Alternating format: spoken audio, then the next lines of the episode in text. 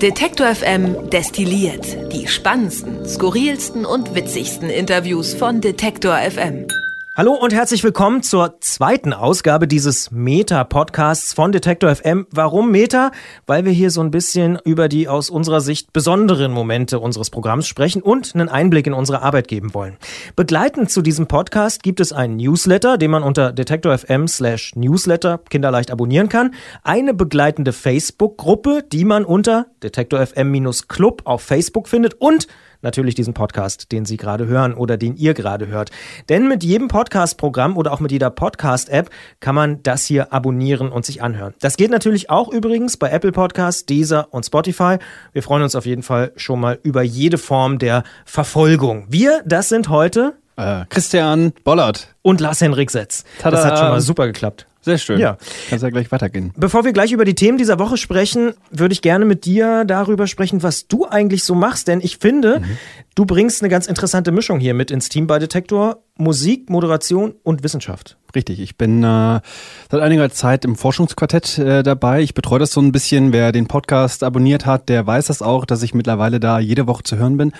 Und ähm, wir versuchen da so eine schöne Mischung gerade zu machen aus Naturthemen, Technikthemen, äh, aber auch Geisteswissenschaft. Das ist so ein bisschen mehr mein Gebiet. Also mit Biologie hatte ich es in der Schule schon nicht so. Oh, da war ich ähm, immer gut. Ich habe dir das, glaube ich, schon mal gesagt. Ich weiß ehrlich gesagt nicht, was ich in meinem letzten Jahr Biologie in der Schule gemacht habe. Ich habe äh, keine Erinnerung daran.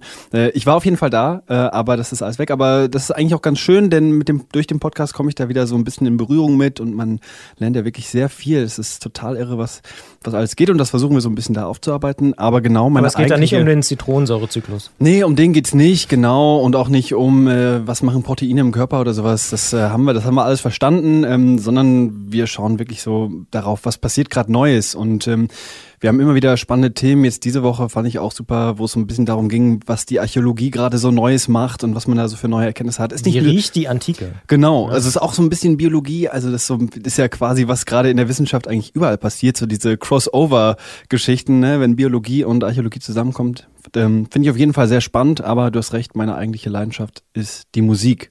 Ja. Ich bin ein riesiger Musikfan immer gewesen. Deswegen sitzt du auch, das muss man vielleicht erklären, bei uns in der Musikredaktion gegenüber von Gregor, unserem Musikchef. Dem, äh, ich würde sagen, ich stelle mir jetzt immer so ein bisschen. Guru? Dem Musikguru, genau. Ich stelle mir das vor, wie ähm, Gregor ist so der 18-Jährige, der so noch ein bisschen zu Hause wohnt, noch das halbe Jahr nach dem Abi und jetzt kriegt er so einen kleinen, äh, so einen kleinen Stiefbruder, der da so dreimal die Woche ähm, bei ihm im Büro sitzt und von ihm lernen so will. Zwölfjährigen? Genau, und der so die ganze Zeit so, hey, guck mal, ich habe ja auch was Tolles, ne, mit ein bisschen mit ihm spielen will. Ähm, so stelle ich mir das immer vor. Aber es ist natürlich super. Also wir haben viel Spaß da zusammen und ähm, ich nehme ganz viel Musik mit aus Detektor nach Hause, von zu Hause mit hierhin in die Redaktion. Äh, und das macht auf jeden Fall super viel Spaß. Es ist keine Einbahnstraße, um eine Floskel zu. Überhaupt nicht. Sehr gut. Und, ja, das hätte ich fast vergessen, du bist auch der, der am häufigsten bei Detective FM über Fußball redet und demnächst auch noch viel mehr. Richtig, richtig. Wir machen ja ähm, mit der Taz zusammen Russisch Brot den Podcast zur Fußballweltmeisterschaft. Und ähm, das, was ich bisher hier immer mit den Kollegen, auch mit dir ja in der Küche gemacht habe, das machen wir bald dann im Podcast ähm, und auch bei uns im Programm. Und äh, das wird auf jeden Fall eine spannende Kiste, denn das ist nicht nur Fußballtalk, also wie man das eben aus der Mittagspause kennt, sondern es wird richtig politisch. Ne? Wir wollen nicht nur wissen, welcher Spieler ist hier gerade der Topscorer, sondern was passiert da in Russland und was, was ist da, was ist da auch an Prozessen in Gang, ja, gesellschaftlich, kulturell, politisch, wird eine spannende Sache. Und ich will dich jetzt nicht bloßstellen, aber du bist ein Spätberufener. Das finde ich tatsächlich interessant beim Thema Fußball. Du bist erst spät dazu gekommen. Die Leidenschaft ist erst spät bei dir geweckt worden. Ich war, äh, ich war, glaube ich, 14 oder 15. Ja, das war zur Fußball-WM in Deutschland 2006 ähm, und habe danach so mit meinem Bruder, damals war es noch Arena TV, glaube ich, äh, Bundesliga geguckt, bis ich mich überhaupt auf einen Verein festgelegt habe. Da war ich schon, äh, da war ich 22, 23. Total ja. ungewöhnlich. Also ja. eigentlich darf man das auch keinem erzählen. Ich habe nie Fußball gespielt. Äh, ich, es, meine Freunde haben mich nicht mit den Fußballkäfig genommen und sowas. Und jetzt machst du einen Fußball-Podcast. Tja, ich wer lacht gut. jetzt? Wer hat jetzt das letzte ja, Wort? Genau. Das Sehr kleine gut. Fußballwunder. So viel zum Ausblick auf die kommende Woche, denn dann geht's offiziell los. 13. Juni können wir vielleicht nochmal sagen, damit man sich genau. äh, in den Kalender eintragen kann oder einfach den Podcast mhm. abonnieren. Wir wollen jetzt aber hier die Chance nutzen, auch um so ein bisschen auf ein paar Reaktionen einzugehen. Ähm, in der Facebook-Gruppe bei Twitter und auch per Mail gab es da ein paar auf die erste Ausgabe, ähm, die ich zusammen gemacht habe mit Christian Eichler, unserem anderen Kollegen. Wir haben viel Lob bekommen, ohne Frage, aber auch ein paar Anregungen. Werner zum Beispiel hat in der Facebook-Gruppe geschrieben, etwas langsamer sprechen. Das haben wir jetzt auch schon wieder nicht eingehalten. Aber wir, wir probieren es, Werner. Ab jetzt. Würde ich auch sagen. Also könnte schon sein, ne? Mhm. Wir sind, glaube ich, dadurch, dass wir das hier jeden Tag machen und so. Aber siehst du das so? Sind wir vielleicht ein bisschen schnell? Wie hast du das empfunden? Also ich ähm, weiß das von mir selber. Ich spreche auf jeden Fall zu schnell. Äh, ich glaube, du auch so ein bisschen. Mhm. Ähm, vielleicht ist das manchmal so das Ding, wenn man schon so ein, zwei Schritte im Voraus denkt. Man weiß ja auch, was als nächstes kommt, äh, wenn man im Studio mhm. ist und spricht. Ne? Vielleicht ähm, liegt es daran. Ich glaube schon, so eine kleine Idee langsamer ginge es. Nehmen wir ein bisschen Tempo wir raus. Nehmen, wir geben uns Mühe. Richtig. Und Werner sagt aber auch übrigens selbst, dass er bisher kaum Podcasts hört. Das finde ich übrigens gut, weil darum geht's ja. Also wir wollen ja eigentlich auch ein Angebot schaffen für Leute, die jetzt nicht schon alle Detektor FM Podcasts abonniert haben und einfach sagen, ich will mal wissen, was die da so machen. Und dann gab's noch die Idee, das fand ich auch interessant, die einzelnen Themen mit einem kurzen Ton oder Sound zu trennen. Was denkst du dazu? Bim. Nee, ich weiß nicht, ich, ich habe das auch gesehen und habe auch gedacht, ja, es ist eigentlich eine interessante Idee, dass man so versteht, worum es geht, aber es ist dann natürlich auch gleich wieder wie eine Radiosendung und es ist dann auch wieder so sehr konstruiert und eigentlich wollen wir ja genau das nicht. Wir wollen ja dieses Gespräch, wir wollen äh, uns ein bisschen austauschen und das lebendig halten und dann würde ich sagen, wir probieren es mal. Wir schauen, wir schauen mal, in welche Richtung es geht. Ja. Ich glaube auch, vielleicht im Moment äh, wäre es so ein bisschen überproduziert, wie man äh, jetzt als Journalist sagen würde. Also es könnte ein bisschen zu viel sein, wenn jetzt immer noch so ein Geräusch da irgendwie reinkommt. Ich habe noch ähm, bei Twitter gesehen, Vanilla Chief hat geschrieben, er fände den Podcast meta nice. Äh, das ist ein Lob, was ich so noch nie gehört habe, aber garantiert bezieht sich das auch so ein bisschen darauf, dass auch ich immer hier drauf rumreite und sage, das ist so eine Art Meta-Podcast von Detektor und so. Aber wie findest du das Lob? Meta-nice? Ist das ein Wort, was du in deinen Sprachschatz aufnehmen wirst? Auf keinen Fall. Kann ich dir direkt sagen, dass ich finde das irgendwie meta weird vielleicht, meta komisch. Ähm, ich ich habe es nicht ganz verstanden, was da auf der Meta-Ebene jetzt nice ist. Also warum das nicht einfach nice ist, sondern irgendwie über den Dingen die, ja, nee, das leuchtet mir nicht ganz ein. Aber ähm, Vanilla Chief, vielen Dank. Und jetzt ist es auch wirklich Zeit für das hier.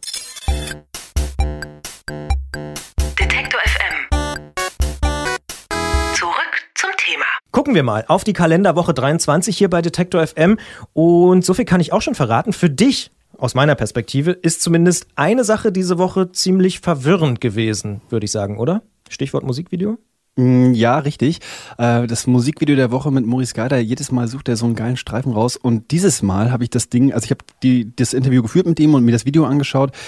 Und ich habe das gesehen, das war ähm, Billie Eilish, glaube ich, ne? Und der Song hieß ähm, Lovely. Lovely. Und das Video war wie so ein, wie so ein Amateurzusammenschnitt aus einem Film, der heißt, glaube ich, äh, Mysterious Skin. Ähm, ist so ein, so ein Anfang 2000er ziemlich bewegende Geschichte. Ich kannte das bisher nicht, äh, aber auf jeden Fall mal einen Trailer anschauen. Und ähm, ich habe gedacht, ich kenne das. Ich habe in meiner Kindheit immer so solche Zusammenschnitte gesehen von irgendwelchen ähm, GTA-Szenen oder von irgendwelchen Fußballvideos oder sowas. Ähm, und habe gedacht, das so selbst gemacht. Genau. Hobby, und es ist irgendwie total amateurhaft. Und dann nimmt man irgendwelche Video, irgendwas, was man halt so da hat und spielt das ab und legt da einen Song drüber. Und habe gedacht, das kann doch nicht das offizielle Musikvideo sein sein, äh, dass da einfach jemand so einen alten Film nimmt und da den Song drauflegt. Und es gab tatsächlich auch noch ein anderes Musikvideo. Super High-End produziert, irre langweilig. Also da passiert wirklich gar nichts. Da stehen die zwei Sänger in so einem Glaskasten und rennen da rum. Das hat, glaube ich, Ben hieß dieser Typ, der da früher 2000er in Deutschland diesen einen Song gemacht hat, hat das auch schon mal gemacht. Und ähm, da haben wir gedacht, Maurice, du hast uns das falsche Video geschickt, aber nee, es war das Richtige. Und ähm, er war ein Riesenfan. Das kann man auch hören. Und es zeigt auch, und das finde ich besonders, dass Kohle, das Geld, das Budget nicht immer wichtig ist. Weil es floss garantiert sehr, sehr viel Geld in das erste Video ähm, von Billie Eilish zu Lovely und es war einfach, ist einfach ein bumslangweiliges Video. Das kann man so knallhart sagen. Und das neue Video, was dabei rausgekommen ist, hat wahrscheinlich ein Apfel und ein Ei gekostet und ist wirklich, mal abgesehen wahrscheinlich lizenztechnisch ein bisschen teuer mit den Originalmaterialien, aber ist einfach so viel mehr Leben drin und das ist so wunderschön anzusehen, das ergreift einen richtig. Als ich das erste Mal dieses Video Video gesehen habe, da war ich wirklich so oh, krass. Also und dass das Musikvideos bei all dem, was man schon gesehen hat, immer noch können, das ist so toll. Darum Musikvideo der Woche. Und würdest du ihm zustimmen? Also er ist ja völlig euphorisch. Ich habe das, ähm, ich habe mir dann erstmal den Trailer zu dem Film angeguckt und war erstmal ganz begeistert, dass ich diesen Film nicht kannte und dadurch kennengelernt habe. Und das hat er ja auch in dem Interview gesagt, dass es so ein bisschen das zweite Leben für den Song und für das Video ist. Und äh, da habe ich gedacht, ja, auf jeden Fall, es ist cool. Ich mag auch so popkulturelle Zitate gerne, ähm, auch gerade wenn ich es nicht kenne und dadurch kennenlerne und dann eben das eine das andere bereichert. Also ich würde sagen, hat auf jeden Fall geklappt. Aber anders als Maurice glaube ich nicht, dass man das immer machen sollte. Also Maurice hat ja auch gesagt, er will mehr davon. Ich sag lieber weniger und dann soll es aber bitte richtig, richtig geil sein. Aber wenn wir schon bei dem Thema sind, ich finde tatsächlich seit Jahren, eigentlich fast seit Anfang an, reden wir jeden Mittwoch mit Maurice Garder über ein Musikvideo und es ist noch nie langweilig geworden. Also dieser Mann ist der Wahnsinn. Er sucht jede Woche irgendwie ein neues Video raus und ja, ich finde es wirklich super. Also wirklich eine totale Hörempfehlung. Total. Ja. Und ich kann auch sagen, es gibt keinen, mit den ich so gerne anrufe wie Maurice, weil er jedes Mal mit so einer Freundlichkeit und so einer Energie sagt, Hallöchen und ich, dann bin ich gleich auch wieder, egal wie anstrengend der Tag war, ich bin gleich wieder ganz oben drauf. Dann kommen wir zum Thema, was nicht so schön ist oder was große Debatten ausgelöst hat, zumindest in den letzten Tagen und Wochen, nämlich sterbende Radfahrer durch rechtsabbiegende Auto- und Lkw-Fahrer. In fast jeder deutschen Großstadt konnte man jetzt zuletzt davon lesen oder auch hören. Ist dir das Thema auch schon begegnet? Hier in Leipzig ganz konkret. Die Leipziger Polizei hat, glaube ich, gesagt, man soll als Radfahrer gerade nicht immer das Vorfahrtsrecht ähm, beanspruchen, weil es gerade zu gefährlich sei, ist natürlich aus meiner Perspektive absoluter Quatsch. Äh, wenn ich ein Vorfahrtsrecht habe, dann muss ich davon ausgehen, dass das auch greift. Aber tatsächlich ist mir das hier begegnet, ja. Mhm. Jetzt haben wir in dieser Woche auch in unserer Reihe Automobil darüber gesprochen, denn es gibt ja so Abbiegeassistenten. Sollten die also künftig möglicherweise verpflichtend werden für Autofahrer, für Lkw-Fahrer sowieso? Und dabei hat Christian Eichler, den man ja letzte Woche schon hier hören konnte, mit Siegfried Brockmann gesprochen. Der leitet seit mehr als zehn Jahren die Unfallforschung für die deutschen Versicherer und die untersuchen nämlich ganz genau, wie viele dieser Unfälle passieren. Und da kam raus in deren Statistik, dass zum Beispiel 2016 77 Menschen tatsächlich von rechtsabbiegenden Lkw-Fahrern getötet worden sind. Und dieser Mann, also Siegfried Brockmann, der ist eindeutig für eine Pflicht für Abbiegeassistenten und kritisiert, dass das so lange dauert. Wir hatten vor ungefähr drei Jahren mal einen runden Tisch wo wir uns über diese Fragen verständigt haben und da war eigentlich schon klar, wir brauchen einen Abbiegeassistenten. Nur damals hat die Industrie gesagt, es sei zu schwierig, sie hätten noch keinen, es dauert äh, noch eine Weile und deswegen ist das Thema erstmal ad acta gelegt worden. Und ich muss auch zugeben, auch ich habe gesagt, gut, es nützt nichts, irgendwas zu fordern, was technisch noch nicht umgesetzt werden kann. Aber spätestens seit einem Jahr haben wir ein funktionierendes System und seitdem muss man sagen, hätte man auch deutlich schneller in die Pushen kommen müssen. Und so viel sei vielleicht noch nachgetragen, der Unfallforscher geht übrigens auch davon aus, dass es noch mindestens drei bis bis vier Jahre dauern wird, bis diese Abbiegeassistenten zur Pflicht werden, obwohl sie eben technisch schon möglich sind. Also das wird noch eine ganze Weile dauern. Und auf unserer Facebook-Seite hat sich dazu auch eine ziemlich kontroverse Diskussion entwickelt. Wie oft bei dem Thema Radfahren äh, ist dann die Bandbreite ziemlich breit von komplettem Unverständnis für Radfahrer, wie zum Beispiel. Nein, wir brauchen aufmerksamere Fahrradfahrer, die besonnen über die Kreuzung fahren und wissen, dass sie die Schwächeren sind. Aber natürlich gibt es auch Kritik an den Lkw-Fahrern und den Wunsch nach mehr Aufmerksamkeit für Radfahrer. Wir brauchen Fahrer Fahrzeuge, die keine Menschen töten. Wenn diese Abbiegeassistenten helfen, sollten sie längst Pflicht sein. Diese Täter-Opfer-Umkehr ist wirklich unerträglicher Mist. Mehr zum Thema und zum Stand der Technik bei den Abbiegeassistenten gibt's in unserem Detektor FM Podcast Automobil. Und machen wir mal gleich weiter mit einem weiteren Aufreger, denn bei Twitter ist vor allem über einen Volkswagen-Lobbyisten und seine Rolle im Außenministerium diskutiert worden. Arne Semsrott von fragdenstaat.de hat uns diese Woche auf eine Recherche der Kollegen von Abgeordnetenwatch aufmerksam gemacht.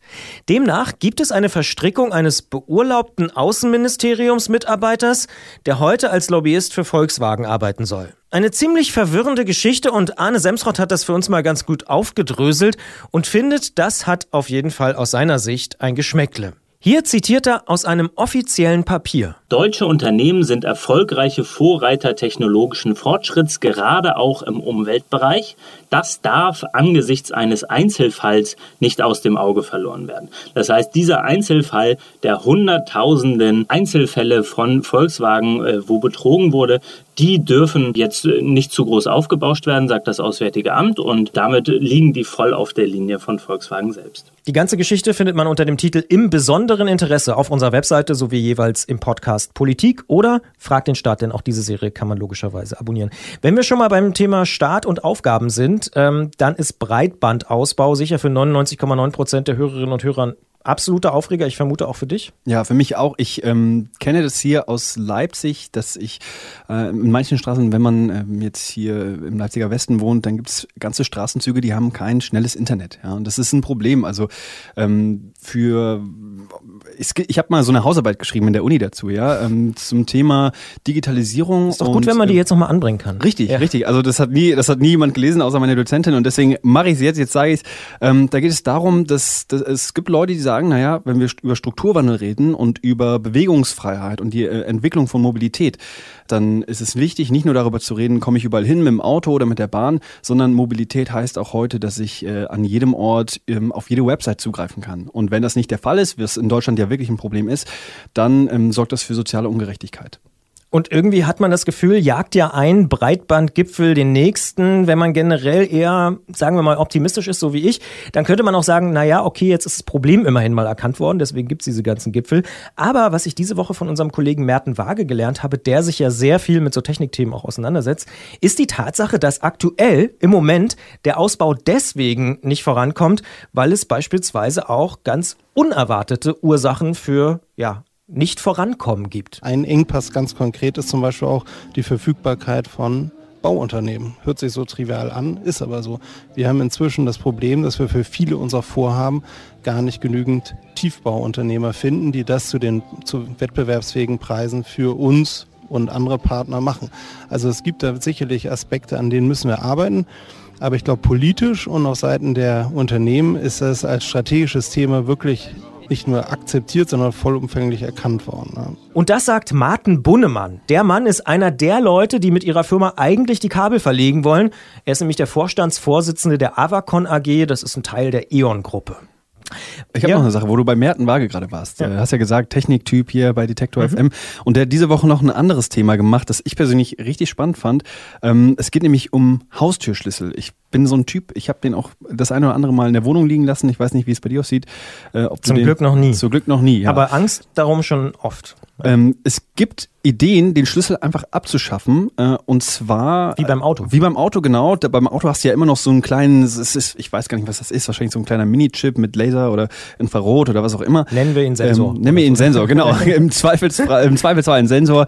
Ähm, auch der könnte bald für die Haustür abgeschafft werden. Es gibt nämlich mittlerweile Systeme, die das über App machen. Das finde ich total krass. Du hast dann dein Smartphone und da ist dein Schlüssel drauf. Ähm, da tauschst du dein Schloss aus, das mechanische und machst eins rein. Das hat eben dann auch so ein Sensor. Und dann kannst du an deiner App sagen, hier, ich will das aufmachen. Und wenn du in Australien gerade bist zum Selbstfindungstrip und deine Mutter muss in deine Wohnung, um die Wäsche aufzuhängen oder, äh, weiß nicht, die Blumen zu gießen oder, oder was der immer. Vater. Oder der Vater oder äh, die Schwester oder der Freund oder wer auch immer. Dann kannst du sagen, okay, äh, hier aus Melbourne, ich sag jetzt einmal Tür auf bitte und auf geht das Ding. Oder auch eine andere Möglichkeit ähm, über Sprachsensor, dass du vor der Tür stehst und dein Handy sagst oder an die Tür sagst, Sesam, öffne dich oder ähm, was auch immer du sagen möchtest. Und dann geht die Tür auf. Finde ich total krass, die Vorstellung. Also ich, ich mag das irgendwie so, dieses Consumer Electronics und alles wird einfacher. Mm, hat natürlich aber auch ähm, so ein paar Sicherheitsfragen. Ich weiß nicht, ob du da, wie, wie du das siehst, so bei Techniksachen, ist es safe oder nicht? Da gibt es ja Leute, die haben so eine Grundskepsis. Ja, ich würde sagen, ich habe so eine Grundskepsis, aber bin auch offen, das dann mal auszuprobieren. In dem Fall muss ich sagen, ist die Skepsis noch größer, mhm. aber ohne jetzt abschweifen zu wollen, zum Beispiel bei so Sprachassistenten und so, da bin ich schon eher so gerne bereit, das auch immer ein bisschen auszutesten. Aber in dem Fall, auch wenn so Paketboten einfach in die Wohnung kommen, gibt's ja auch schon so Systeme. Mhm hm, weiß ich nicht. Das finde ich noch hm. irgendwie so ein bisschen schwierig. Aber ja. was diese Systeme angeht, Sven Hansen von CT hat die getestet äh, mit seinem Team und der sagt, naja, Sicherheit ist eigentlich nicht das Problem. Naja, da wird der Dieb wahrscheinlich eher überrascht sein, wenn er draußen nicht sein konventionelles Schloss sozusagen findet, sondern nur so einen durchdrehenden Knauf. Da ist dann nämlich überhaupt kein, äh, kein Schlüsselloch mehr oder wo man irgendwas manipulieren könnte. Und insofern äh, ist man wahrscheinlich momentan sogar auf der sichereren Seite. Aber tatsächlich 100% sicher Sicherheit gibt es da immer noch nicht. Gucken wir mal, wie sich das entwickeln wird. Vielleicht hat ja bald tatsächlich jeder so eine Tür. Ähm, was wir jetzt machen, ist ganz anderes Thema machen. Wir gucken mal so ein bisschen raus äh, aus Deutschland und äh, den Themen, die wir gerade so besprochen haben, ein bisschen in die Welt, denn das macht der Detektor auch oft, dass wir gucken, was passiert eigentlich auf der Welt. Jetzt zum Beispiel im Nahen Osten oder in dieser Woche vor allen Dingen auch wieder. Da ging es ja zuletzt immer um Syrien, Israel, Iran auch. Jordanien hat eigentlich zumindest habe ich das so, so, wahrgenommen, in der öffentlichen Wahrnehmung hier in Deutschland keine bis kaum eine Rolle gespielt. Hieß mal vielleicht, ah, gibt es ein Flüchtlingslager, sehr, sehr groß, aber ansonsten kaum. Im Gegenteil, irgendwie hat Jordan irgendwie sogar als besonders sicher gegolten und so, ne? Da kann man noch in Urlaub hinfahren und so und irgendwie alles so schön. Aber viele Menschen vor Ort sind schon seit Wochen auf der Straße und demonstrieren gegen die Regierung, wollen Reformen. Und diese Woche hat es jetzt deswegen auch einen Regierungswechsel gegeben und sogar einen neuen Premier. Also von ihm erhofft man sich jetzt irgendwie im Westen, aber vor allem auch in Europa Reformen, die eben von den Leuten auch gefordert werden. Herbert Brücker ist ein Mann, den wir angerufen haben diese Woche. Der ist Migrationsforscher am Institut für Arbeitsmarkt und Berufsforschung. Das ist dieses Forschungsinstitut von der Bundesagentur für Arbeit da in Nürnberg. Und der erkennt in der jetzigen Situation in Jordanien durchaus eine ziemlich große Mitschuld von Europa. Ja, die EU dort eigentlich eine relativ zynische Politik betrieben. Also sie hat sehr lange weggeguckt. Also diese Länder haben schon häufig um Hilfe gebeten. Die meisten EU-Staaten haben dann anfänglich auch noch dem Flüchtlingshilfswerk der Vereinten Nationen die Mittel gekürzt, obwohl die Flüchtlingsströme angestiegen sind. Das hat sich dann ganz plötzlich verändert, als Flüchtlinge in äh, die Europäische Union gewandert sind. Dann hat man auf einmal die Nachbarstaaten als ganz wichtige Anker der Fluchtmigration erkannt. Und da sind wir eigentlich schon mittendrin beim nächsten Thema, denn ich weiß nicht, wie es dir geht, aber hast du auch das Gefühl, wie viele andere Menschen da draußen ja auch, dass die Welt immer chaotischer und unübersichtlicher wird? Ich äh, glaube nicht, dass das per se an der Welt liegt, sondern ähm, daran, dass vielleicht das Personal, das uns die Welt erklären soll, nicht ganz so in der Lage ist gerade oder vielleicht nicht so, also das vielleicht erkennt, dass man da vielleicht auch gerade viel reißen kann, wenn man äh, das Ganze so für sich dreht. Ich denke da so an Politiker wie, wie Orban oder ähm, über den wir vielleicht gleich auch nochmal kurz reden, mhm. ähm, die das ganz geschickt machen in der Hinsicht, leider. Aber ich glaube, es ist nicht unbedingt das Chaos per se, das das so schwer macht, sondern ähm, dass es so viele verschiedene Leute gibt, die dazu was sagen wollen. Es gibt aber auch Leute, und das fand ich diese Woche auch interessant, oder das habe ich gelernt, in Australien von der Denkfabrik Institute for Economics and Peace, klingt schon mal super, die versuchen diese Weltlage, Sicherheitslage wirklich zu berechnen. Und demnach ist es tatsächlich 2017 messbar schlechter geworden. Interessanterweise ähm, ist es so, dass da nicht nur offizielle Kriege zählen, wie jetzt, was wir schon angesprochen haben, irgendwie Syrien oder auch Jemen, sondern auch so Strukturen dahinter. Also zum Beispiel, wie du gesagt hast, so Orban und Leute, die irgendwie in ihren Ländern auch für Spannungen sorgen. Und wir haben in dieser Woche mit Thorsten Bonacker darüber gesprochen. Der ist stellvertretender Direktor des Zentrums für Konfliktforschung an der Uni in Marburg. Und ich habe dabei gelernt, dass auch wir als Medienmacher, und das hast du ja auch schon so ein bisschen angesprochen, das Thema Vermittlung, gar nicht so den besten Job da machen und häufig nicht das komplette Bild äh, zeigen. Das ist sicherlich das Besondere des äh, Indexes. Ähm, er wirft nämlich auch ein Licht auf die Länder, die nicht so sehr im Fokus stehen, wenn wir auch medial über Kriege berichten. Denn es gibt eine ganze Reihe von Ländern, die diese Kriege mitführen, aber nicht direkt davon betroffen sind. Beispielsweise die USA und natürlich insbesondere Russland, ähm, die äh, mittlere oder sogar schlechte Werte in dem Index bekommen, äh, weil sie selbst eben aktiv an Kriegsgeschehen beteiligt sind, selbst wenn auf ihrem Territorium kein Krieg ausgetragen wird. Und jetzt hast du mir, bevor wir hier ins Studio gegangen sind, gesagt, dass du auch nochmal über Slowenien reden möchtest. Richtig, da sind ähm, Wahlen abgelaufen jetzt ähm, neulich und äh, das Ergebnis ist eigentlich wenig überraschend. Also Slowenien so unter Österreich an der Grenze zu Ungarn, ähm, das hat diesen ganzen Rechtsruck, den es so in Mittel, Mitteleuropa gab, ähm, schon auch mitgenommen. Nicht zuletzt, weil Orban da ziemlich starke Außenpolitik gemacht hat. Also der hat einen Kandidaten äh, ganz gezielt unterstützt, Janis Jansa, der hat auch gewonnen ähm, von der SDS. Der war schon zweimal Ministerpräsident in Slowenien, ähm, 2008 bis 2013, also zwei Legislaturperioden. Und ähm, dann gab es Korruptionsvorwürfe, er hat äh, die kommende Wahl verloren, also dann 2013 musste ähm, aus dem Amt scheinen oder ist aus dem Amt geschieden und ist jetzt wieder zurück. Und ähm, dass die Geschichte von dem, die liest sich tatsächlich so ein bisschen wie die Biografie von Orban. Ne? Also ähm, noch so in den 80ern, späten 80ern einer, der sehr liberal war, der eine der ersten Oppositionsparteien mitgegründet hat und eigentlich ziemlich konstruktive und ähm, zukunftsgewandte Perspektiven für sein Land aufmachen wollte und jetzt einer, der so zu den konservativen Hardlinern zählt, der äh, Slowenien vor den äh, Flüchtlingen schützen möchte. Also ich mache hier so kleine Gänsefüßchen, ähm, denn Slowenien hat eigentlich gar keine Geflüchteten, die sie aufnehmen, ähnlich wie in Ungarn. Und ähm, wir haben da gesprochen mit Christo Lazarevic, der ist ähm, Journalist, der schreibt für viele verschiedene Outlets, unter anderem für Eurotopics und hat auch einen Podcast zur Balkanpolitik und ähm, der sieht diese, dieses Narrativ, das Orban in Slowenien betreibt, das aber auch eben äh, Janis Jansa da betreibt, genauso kritisch. Es ist natürlich sowohl in Ungarn als auch in Slowenien der Diskurs, dass man irgendwie an die Wand malt, dass ganz viele Flüchtlinge in das Land kommen wollen und die eine Gefahr darstellen, wobei natürlich weder in Slowenien noch in Ungarn besonders viele Geflüchtete untergebracht sind oder untergebracht werden sollen. Und man muss vielleicht auch dazu sagen, das haben wir bei der Vorstellungsrunde gar nicht gemacht, aber du warst ja selbst in den äh, Staaten des osteuropäischen ja, Mitteleuropas, Genau. Mittelosteuropas äh, unterwegs, hast da eine Serie gemacht, Europas Mitte, hier für Detektor FM, auch eine Podcast-Serie, die man heute natürlich noch weiterhin nachhören kann. Ist alles da. Was ich auch empfehlen würde. Ähm, du hast schon so eine besondere Faszination auch für, für die Region, oder?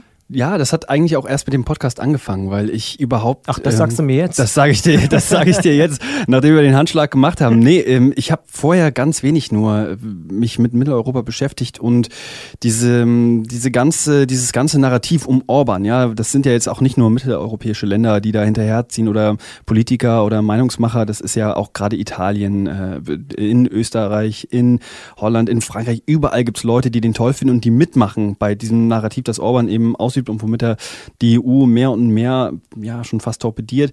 Und das hat mich interessiert, wie das in den Ländern da aussieht. Also ich war in Ungarn, Polen, Tschechien und in der Slowakei und ich habe mich gefragt, was, da muss es doch auch mehr geben als nur dieses eine Narrativ, das eigentlich die ganze Zeit damit arbeitet, dass man sich schützt vor, vor Eindringlingen von außen, dass man äh, an, nur alleine mit der eigenen Nation am besten dasteht. Und ähm, in Slowenien war ich nicht, das habe ich also da nicht erlebt, da kann ich nicht so viel zu sagen. Nur, dass es da jetzt überschwappt, ist natürlich genauso bedenklich wie in den ganzen anderen Ländern auch. Ja. Also ein absolutes Leib- und Magenthema von dir, ohne Frage. Da kommen wir zu einem von mir, denn an dieser Stelle muss ich persönlich natürlich auch nochmal auf mein Herzensprojekt oder auf eines meiner Herzensprojekte hier bei Detektor hinweisen. Antritt heißt das, Mhm. kennst du? Ne? Unsere Fahrradsendung, Fahrradpodcast. Die wird nämlich jetzt auch gerade wieder aktualisiert, gibt eine neue Folge jetzt dieses Wochenende. Und darin sprechen wir unter anderem über diesen anhaltenden Trend zu Gravelbikes. Hast du davon schon Noch mal was nie, gehört? keine Ahnung, was das ist. Das ist so ein, ich sag's jetzt mal ganz äh, vereinfacht, so eine Mischung aus Rennrad und Mountainbike. Also, dass du halt äh, dickere Reifen hast und auch über Schlamm und Schotter fahren kannst und so, aber trotzdem sportlich. Also, Aber ist es auch so ein Sport, sportliches Rad? Also werden damit auch Rennen ja, ausgetragen oder so? genau. Okay, also gibt's in den USA, gibt's richtige krass. Rennen und so. Und das ist der totale neue Hype. Also das Gravelbike ist das neue Fixie. Soweit würde ich fast gehen. Du bist, du bist der Fahrradtyp. Ich, Ja, ich, ja. ich hänge so ein bisschen hier jetzt in der Luft. Weißt du, ich, Alles gut, alles gut. Kann man sich nochmal in voller Länge anhören. Also es gibt einige Apologeten, die das richtig, die sagen, das wird bald mehr verkauft als Rennräder und so. Ähm, ein großes Thema. Und es geht auch um das lange abgefeierte äh, Tax-Log. Hast du davon schon mal was gehört? auch gar nicht. Ich muss, ich, ich glaube, ich muss mal danach gleich Ja. äh, mir das äh, Fahrradwiki. Fahrradforen. Ja, so sieht's aus. Ja, ja. Taxlog, das ist so ein Schloss, was äh, per Crowdfunding entwickelt wurde und was eigentlich fast komplett darauf verzichtet, ähm, jetzt so Stahl oder Bügel oder so zu haben, sondern komplett aus so Textilfasern. Mhm. Ah, und ist ja, total abgefeiert worden, so vor einem Jahr. Jetzt gerade gibt's einen riesen Shitstorm. Ähm, weil es relativ leicht ist, mit einer Säge das aufzumachen. Und zwar in acht Sekunden oder so. Und die Leute zahlen halt 120 Euro für das Ding. Wahnsinn. Ja. Ja. Und wir reden aber mit einer der ja, Gründerinnen und Mitentwicklerinnen ähm, über diesen Shitstorm, den sie gerade hat. Die Stiftung Warentest hat jetzt auch noch ein Siegel rausgegeben, mangelhaft. Also das ist wirklich von Himmel hoch jauchzen zu im Moment, äh, wir müssen mit dem Shitstorm irgendwie äh, klar, klarkommen. Alexandra Baum heißt die Frau und die, muss man auch sagen, Hut ab, ist hierher gekommen ins Studio und hat mit uns geredet und hat Nicht uns äh, erklärt, wie man damit umgeht, wenn nach so viel Flausch für ein Crowdfunding auf einmal der Shitstorm kommt. Also ich muss auch hier ganz ehrlich gestehen, natürlich waren wir auch in Schockstarre in diesem Moment. Wir haben das aber relativ schnell lösen können und darauf bin ich auch sehr stolz. Also wir sind im Team, was mittlerweile 19 Leute umfasst, ähm, so schnell zu, zu dem, zu der Lösung gekommen oder zu dem nach voranzuschreiten und sich das äh, auch nicht zu Herzen zu nehmen im Sinne von, okay, dann hören wir jetzt auf und dann war es halt alles nix, sondern zu sagen, ähm, diese Technologie, die da entwickelt worden ist, die hat doch das Potenzial für viel mehr. Und klar, irgendwie logisch, dass es den Podcast Antritt ebenfalls überall dort gibt, wo es Podcasts gibt. Einfach mal nach Antritt suchen. In der Suchfunktion gibt's ja eigentlich auf allen großen Plattformen. Und dann kann man was lernen. Über Fahrrad als Kulturgut, Fortbewegungsmittel, Sportgerät, Gravelbikes. Ich werde es mir auf jeden Fall Ja. anhören. Also ich will hier in Leipzig nicht der letzte Depp sein, der dann auf dem Gravelbike äh, über die Schienen rollt. Also Ja, da könntest du schon bald der Letzte sein. Ne? Nee, nee, der, der Trend fängt gerade erst an. Gibt's aber irgendwas, was wir vergessen haben aus deiner Sicht? ähm, ich glaube eigentlich nicht, oder? Wir haben, Nee, ich glaube, wir, haben so ein bisschen einen gesagt, ziemlichen auch, Rundumschlag. Und Ja. wir sind noch länger geworden als beim ersten Mal. Aber ja, das ist, weil Werner gesagt hat, dass wir langsamer reden sollen. das stimmt. Aber haben wir auch nicht so richtig eingehalten, finde ich. Also wir haben so ein bisschen... Werner, gib uns noch eine dritte Chance. Genau. Die dritte, dritte, dritte Episode wird ein bisschen langsamer. Dann sind wir wirklich durch, würde ich sagen, oder? Na, dann. Du, wenn du sagst, du hast auch nichts mehr, dann können wir das im Prinzip jetzt hier abhaken. Kommende Woche gibt es natürlich eine neue Folge. Bis dahin bitten wir wieder darum, Feedback zu schicken, ohne Frage. Und wenn dieser Podcast Ihnen oder euch gefällt, dann mindestens einem Freund oder einer Freundin weitersagen. Das wäre super, dann wären es immer mehr Hörer. Und wir freuen uns, wie gesagt, über Rückmeldung. Auch gerne in der Facebook-Gruppe an kontakt.detektor.fm oder gerne auch bei Twitter. Vanilla Chief hat es vorgemacht. Wir begeben uns jetzt direkt zum nächsten Badesee oder wo geht's für dich hin? Ähm, erstmal nochmal zurück ins Büro. Ich höre noch ein bisschen Mucke, da freue ich mich drauf. Und äh, dann ab nach draußen. Hm? Schönes Ein Wochenende. Freund von mir hat immer gesagt, äh, dann fahre ich an den Strand, dann trinke ich eine Sprite, dann spiele ich noch eine Runde Volleyball und dann Zähneputzen ab ins Bett. Bis nächste Woche. Bis nächste Woche. Detektor FM wird zu einem wichtigen Teil auch von unseren Hörern ermöglicht. Sie können noch mehr unabhängigen Journalismus wie gerade gehört unterstützen, indem Sie auf detektor FM slash danke die passende Möglichkeit auswählen. Vielen Dank.